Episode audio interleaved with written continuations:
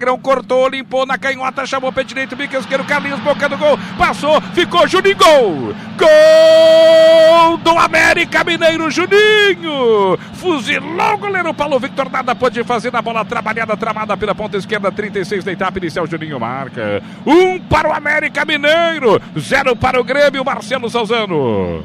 E o Grêmio com seu time reserva vai dando adeus de forma melancólica do título brasileiro. Uma jogada tramada pelo lado esquerdo, a defesa do Grêmio marcou toca e o Juninho, praticamente livre na marca do pênalti, fuzilou Paulo Vitor. A rede balança e o placar tem mudança. Juninho é o nome do gol. Agora América Mineiro 1, Grêmio 0, César Cidade Dias. É, a maior jogada que foi criada todo o jogo pelo lado direito defensivo do Grêmio, o cruzamento e curiosamente, mais uma vez, entre Bressan e Marcelo Oliveira surgiu Juninho, volante, faz o gol.